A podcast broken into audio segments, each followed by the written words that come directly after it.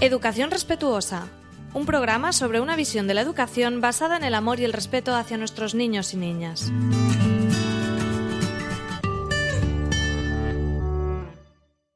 Hola a todos y todas, os doy la bienvenida a Educación Respetuosa, un espacio de aprendizaje sobre crianza, educación y psicología infantil. Yo soy Marta Martínez, mamá y psicóloga infantil, con muchas ganas de acercar diferentes temas a cualquiera que esté abierto a escucharme. El tema que traigo para hoy es el tema de la desnudez infantil. ¿Por qué lo traigo? Pues porque ha llegado el verano, hace calorcito, y mis nenes no quieren ponerse la ropa nunca, nunca, nunca. Ellos ya de por sí son bastante nudistas, ¿no? Les encanta. Especialmente Adrián. Él incluso en invierno, ¿no? Vive muchísimo su desnudez. Le encanta ir por ahí sin ropa y, y, y descalzo, sobre todo. Y claro, en verano, pues realmente tiene su porqué eso de no ponerse la ropa, porque hace calor, realmente la ropa ha perdido su función de protegernos de, del frío, ¿no?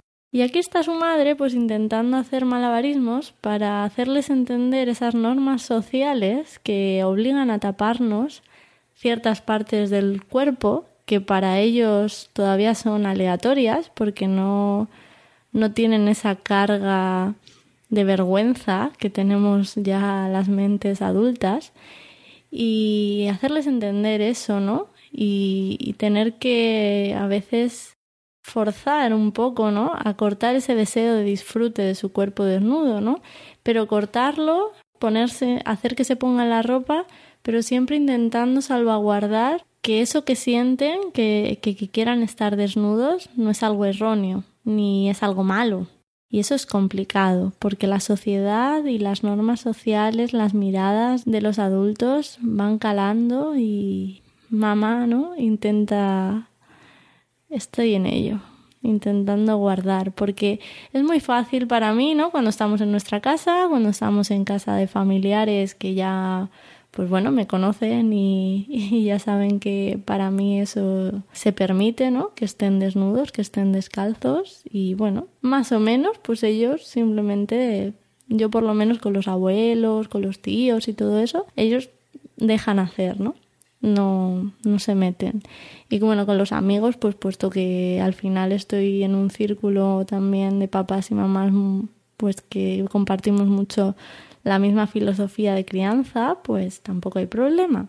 En el cole, en el espacio de aprendizaje de ellos, realmente mm, también pueden estar como quieran, siempre desnudos. De hecho, la mayoría de veces que voy a recogerlos, ¿no? Me los encuentro con alguna pieza de ropa que no está, ¿no?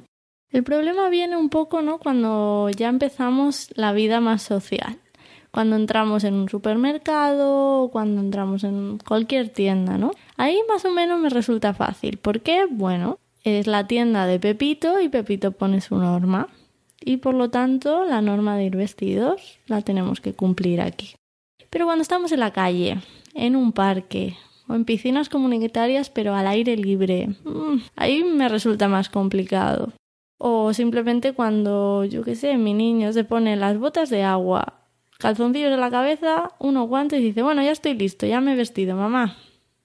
Y claro, ¿qué le dices? Porque bueno, él se ha vestido, ¿no? Se ha puesto ropa, pero tú no quieres darle la carga de que lo que se tiene que tapar es el culo, ¿no? Y, y el pene. Entonces es bastante complicado esa gestión. Luego, por ejemplo, el, hace unas semanas que nos fuimos de camping, pues el camping tenía unas normas y en el, barecito de la piscina pues tenías que entrar vestido. Vestido que se suponía pues eso, la vestido un hombre tiene que llevar pantalón, pero vestida una mujer tiene que llevar camiseta. Entonces, claro, les surgen preguntas que, que te destapan totalmente todas esas normas sociales y esas vergüenzas sociales que para ellos son incomprensibles todavía, ¿no? Es por qué tú necesitas la camiseta y yo no, mamá. No entiendo. También pues surgen conflictos si vas a los parques y tú permites que los niños tuyos estén chapoteando en un charco de agua y barro, sin zapatos por ahí. Y claro, los otros niños enseguida se quieren unir a la fiesta. Pero llega la mamá del otro niño que te mira con cara de vaya madre y le pone corriendo, ¿no? Si, si su hijo o su hija ya se había quitado los zapatos, se los pone corriendo y, y le intenta alejar, ¿no? De las malas influencias. Y bueno, la cuestión es que, pues sí, llega el verano y es un tema que ya tengo en invierno, pero en verano las situaciones aumentan muchísimo y, tengo cientos y cientos de preguntas que intento dar respuesta intentando siempre conservar eso, ¿no? Que su deseo de desnudez es válido, que es positivo y aunque en este momento pues nos tengamos que poner la ropa, querer estar desnudos, mamá lo ve bien y es sano. Y si tú lo sientes así, es, es válido, ¿no? Que no lo sientan como hay algo malo en mí.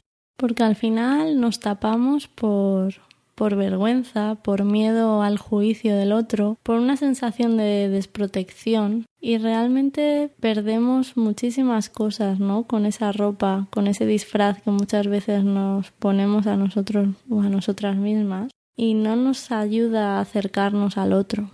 Y esa importancia, ¿no? De, de la conexión piel con piel, el contacto táctil, realmente no es que yo lo diga solo, ¿no? Para poneros, yo ahora os he contado la versión de la madre, pero realmente a nivel de la psicología, de psicología del desarrollo, los grandes autores y investigadores, todos, todos, todos resaltan la importancia del sentido del tacto y de la propiocepción, ¿no? Del el sentir dónde está tu cuerpo, el sentir cómo te mueves son elementos que son indispensables para la maduración adecuada del sistema nervioso del bebé y del niño, ¿no? Y es ese desarrollo del sistema nervioso motor y cognitivo, ¿no?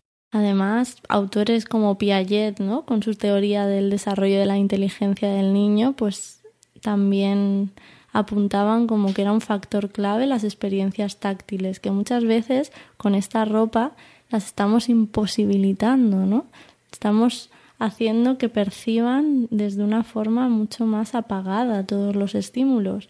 Y a veces me imagino cómo sería para nosotros ir por el mundo con guantes a todas horas, ¿no? Realmente percibiríamos todas nuestras experiencias sensoriales táctiles de una forma mucho más apagada. Y por lo tanto el aprendizaje también sería un poco no basado en, en no puedes calcular de la misma manera. Realmente cuando te pones un guante no eres igual de habilidoso, ¿no? Pues resulta que a los niños y las niñas cuando, cuando son muy pequeños, los pies son incluso más sensibles que las manos y eso no lo sabemos. Y ahora está incluso muy de moda, ¿no? Por ejemplo, los zapatos precalzados. Y estamos tapándoles, incluso impidiendo ciertos movimientos, ciertas sensaciones que cojan texturas, temperaturas. Estamos dificultando con, con estos zapatos precalzados todo ese proceso que necesita hacer el niño, ¿no? Desde bien pequeño. Porque todos, todos, yo creo, los autores de que hablan sobre la infancia, por ejemplo, Pickler o Wallon, coinciden siempre, ¿no? En que el desarrollo es fruto de la interacción entre el ambiente y el organismo y que en un punto inicial, cuando somos recién nacidos, realmente no existe diferencia entre lo que yo soy y lo que el mundo externo es. Por lo tanto, necesito de muchas experiencias en mi cuerpo, sobre mi cuerpo, tocándome a mí mismo, tocando a objetos, para ir aprendiendo esa diferenciación de lo que yo soy, de lo que son los objetos, de lo que es el espacio. Y para ello va a ser necesario pues, que el bebé se meta sus pies en la boca, que lo toque, que, que tenga experiencias para tomar conciencia de dónde están esos límites corporales de su propio ser. Entonces la motricidad, la sensibilidad y el psiquismo pues van entrelazados y necesitamos que haya progresos en, en la parte sensoriomotriz para avanzar hacia la parte más cognitiva, más mental, ¿no? Y la tenemos un poco a veces abandonada. Entonces debemos recordar que para un desarrollo adecuado del niño, este debe tener su cuerpo libre para realizar movimientos y para experimentar con su piel diferentes texturas, durezas, temperaturas y que todo eso luego repercutirá en el desarrollo de su inteligencia entendida de una forma amplia, ¿no? Por último, me gustaría sugerir pues, algunas experiencias que podemos probar en, casa o en la escuela, ¿no? Como papás o mamás, os animaría a permitiros estar desnudos delante del niño o la niña. No sé en qué momento los papás o las mamás, cuando un niño ya crece un poquito, de repente ya que te vea desnudo, de repente ya da vergüenza, de repente ya no está bien. Y que te vea que tú con tu desnudez, que tú tienes una relación sana con tu desnudez, con tu cuerpo, también va a ser muy positivo para que él también sienta que su desnudez, que su cuerpo es, es válido, está bien, es aceptado. No hay nada que esconder, ¿no? Y por otro lado, pues el disfrutar del contacto piel con piel parece ¿no? que los trabajos científicos así más conocidos, que bueno, suelen utilizar animales, pero bueno, también han habido casos ¿no? con bebés recién nacidos que mejoran el posoperatorio con el contacto piel con piel y todas esas cosas, ¿no?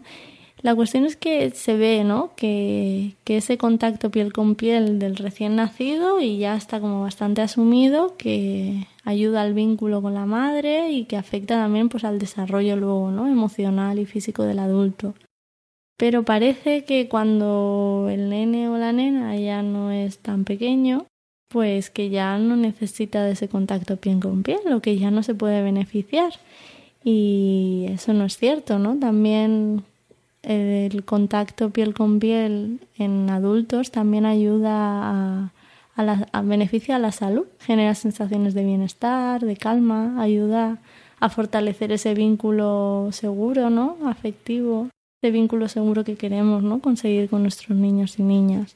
Entonces, bueno, pues os invito a desnudaros y os invito a, a tocaros, ¿no? Sin que suene mal, ¿no? Y en el aula de la escuela tradicional, porque evidentemente seguramente no podamos permitir ¿no? Que el niño o la niña esté desnudo en el aula, pero sí que se pueden hacer pequeñitos cambios, como por ejemplo, pues descalzarse, ¿no? O usar algún tipo de zapatos más blanditos de casa que realmente permitan sentir la dureza, la temperatura del, del suelo. Entonces, pues que simplemente los niños cuando entren a clase a lo mejor tener ahí un zapatero a la entrada y que puedan, si ellos les apetece, pues estar así, ¿no?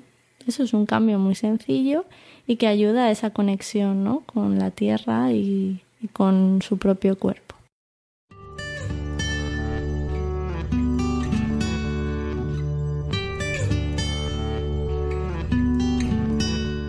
pues me despido hasta el próximo programa. Esto ha sido todo por hoy. Podéis encontrar más información sobre este tema en el artículo que acompaña a este programa en educacionrespetuosa.com. Podéis hacerme llegar ideas, comentarios, sugerencias a través del formulario de contacto y también tenéis enlaces a las redes sociales. Por último, si os ha gustado el contenido, nos ayuda mucho a ganar visibilidad si nos dejáis estrellitas y reseñas en iTunes y compartir con personas que creáis que pueda interesarles el contenido. Muchísimas gracias y que paséis un feliz día.